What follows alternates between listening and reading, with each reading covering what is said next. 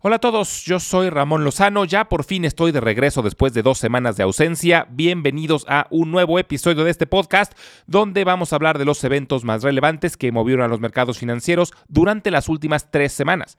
En la idea de la semana vamos a hablar de Dow Chemical y en esta ocasión no va a haber sección educativa porque como el resumen es de tres semanas está muy cargado de información y no quise que el episodio se alargara demasiado.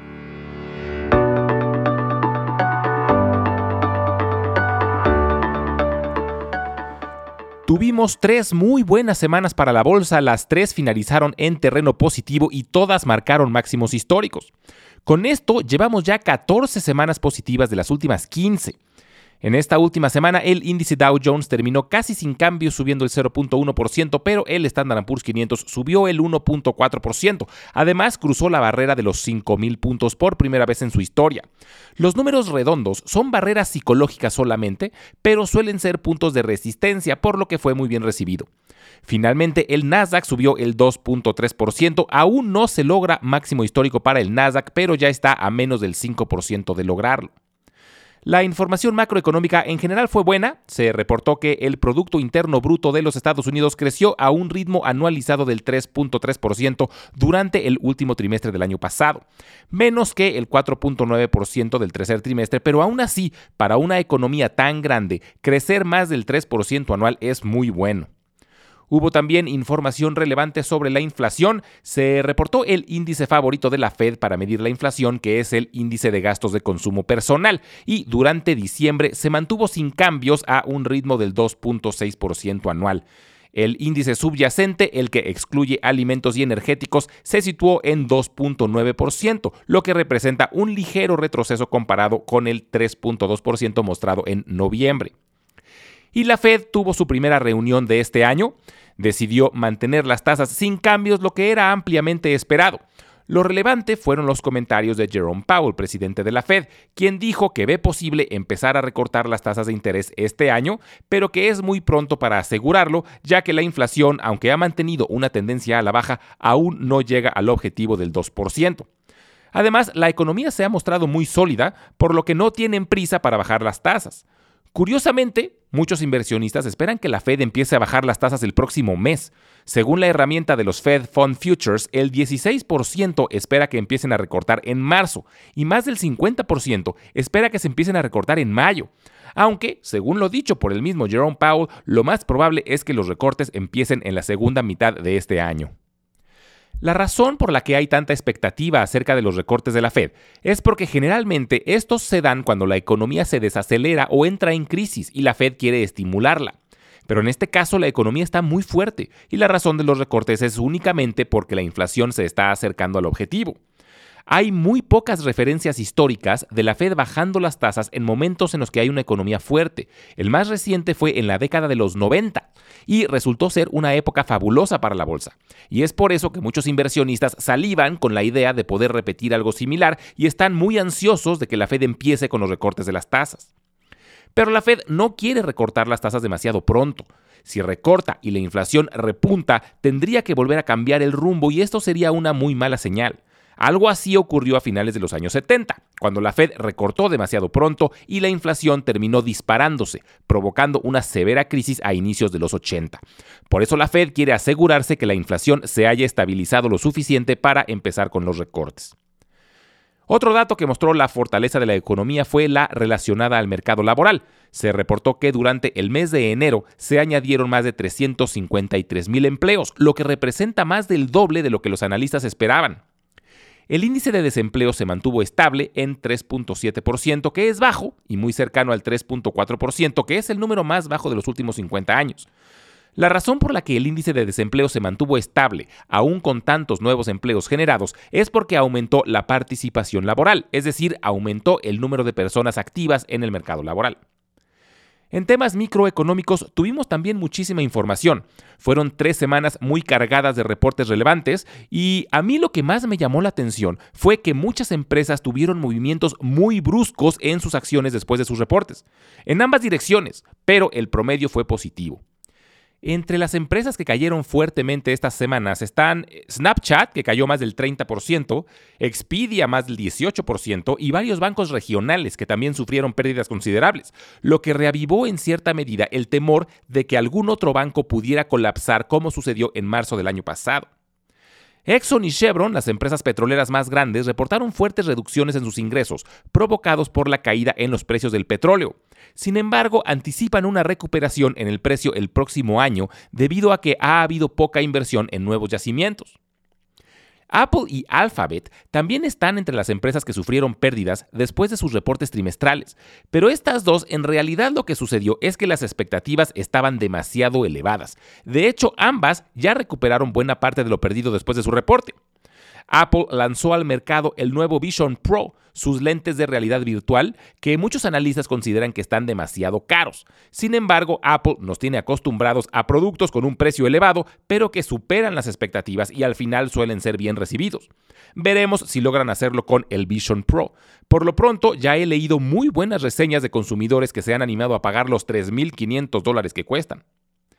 Y del otro lado tuvimos muchos reportes muy buenos que causaron brincos sorprendentes en las acciones de muchas empresas. El brinco más espectacular de todos fue el de ARM Holdings, la empresa británica que diseña chips de alto desempeño. Después de su reporte, sus acciones brincaron más del 50% en un solo día. Aunque esto es un poco engañoso, porque es una empresa que sus acciones no son muy líquidas, debido a que la gran mayoría son propiedad de SoftBank, un fondo de inversión japonés.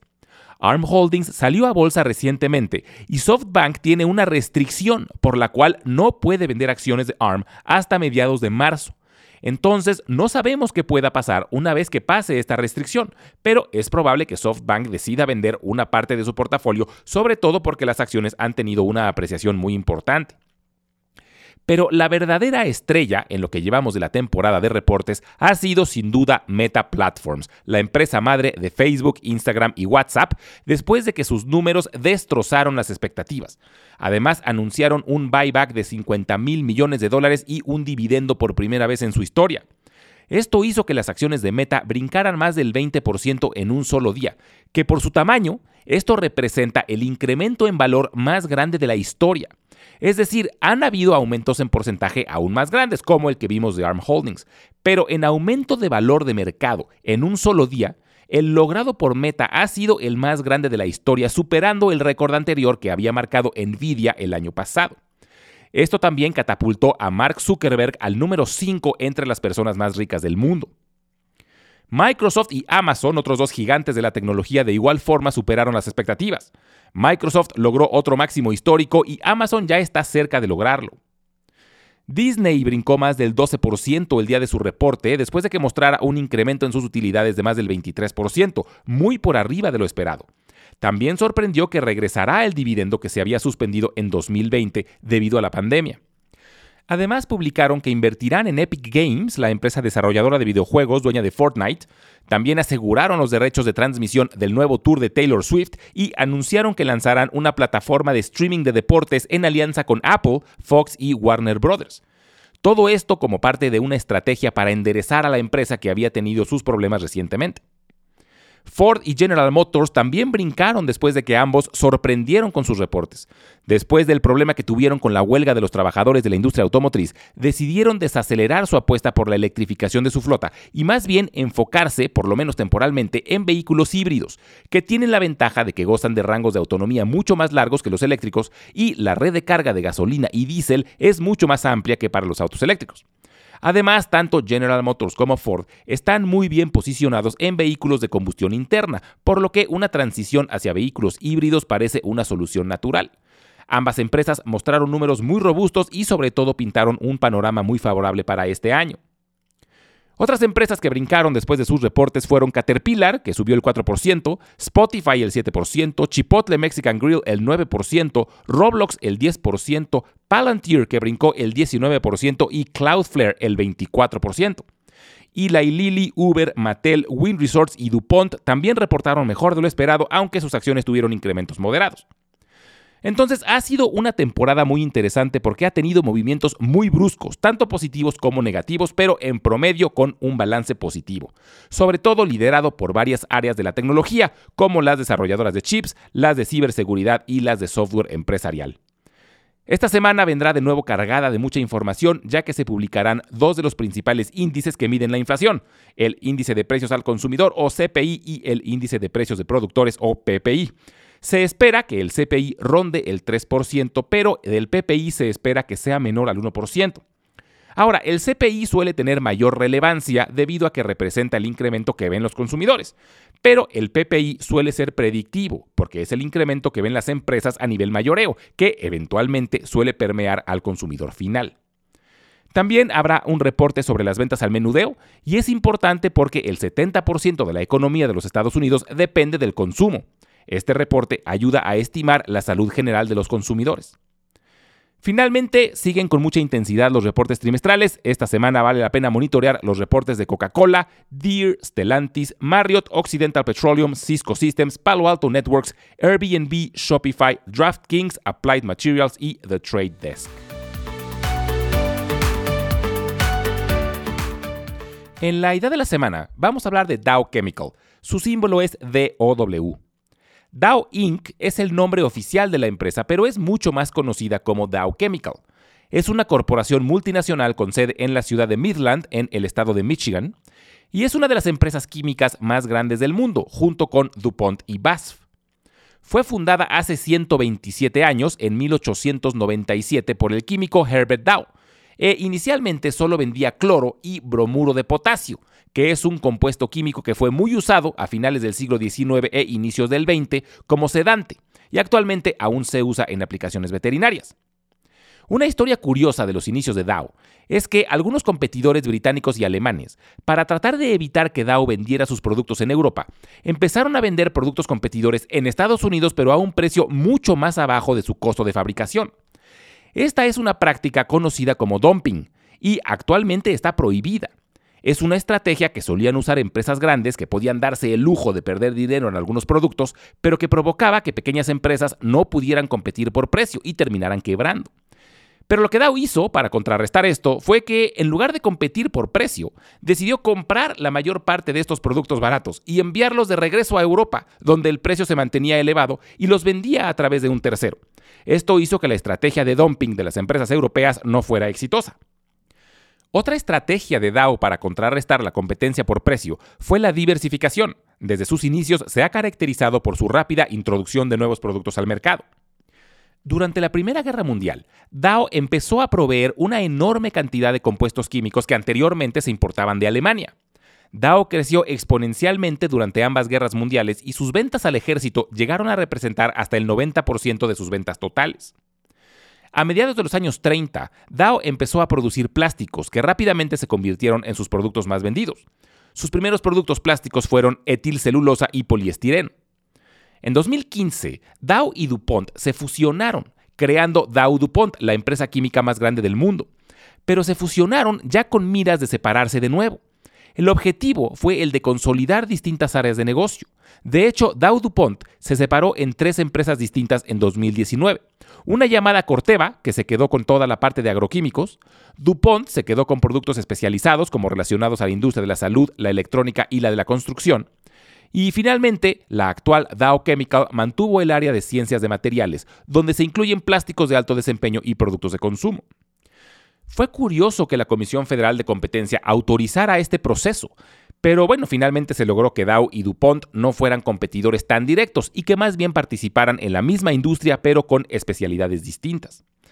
Actualmente Dow tiene presencia en 160 países y emplea a más de 38 mil personas. Las acciones de Dow están muy cerca del valor que tenían en 2019 cuando se dividió Dow DuPont y están 20% abajo del máximo que lograron en 2021. Esto puede representar una buena oportunidad, sobre todo porque los últimos dos años sus utilidades han tenido un ligero retroceso, pero se espera que este año retomen el ritmo de crecimiento. Además, es una empresa muy sólida y en una industria que tiene pocos jugadores importantes, y finalmente tiene un dividendo buenísimo, que actualmente rinde más del 5% anual. Como les comenté al inicio, en esta ocasión decidí no hacer sección educativa debido a que el resumen fue más extenso de lo normal y no quería que el episodio se alargara demasiado, pero ya la próxima semana retomaremos el formato normal del podcast. Como siempre, les recuerdo que las transcripciones de todos los episodios las estaremos subiendo al blog de Substack, al que pueden acceder directamente desde la página www.ramonlog.com y los invito a visitar nuestro canal de YouTube, que lo pueden encontrar como Invertir en la Bolsa Podcast. Ahí podrán encontrar los audiogramas de todos los episodios, además de videos educativos.